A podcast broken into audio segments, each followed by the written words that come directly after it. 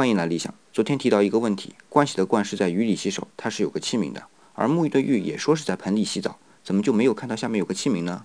我今天试着来回答这个问题啊，这个的确是很让人费解的一个问题，因为这个字从甲骨文过渡到金文的时候就已经看不到下面有皿字底了，而基本上就是今天的字形，左边一个水的偏旁，右边一个河谷的谷。我不说稻谷的谷，是因为这个谷有玄机的，这个玄机啊，有机会我来解释。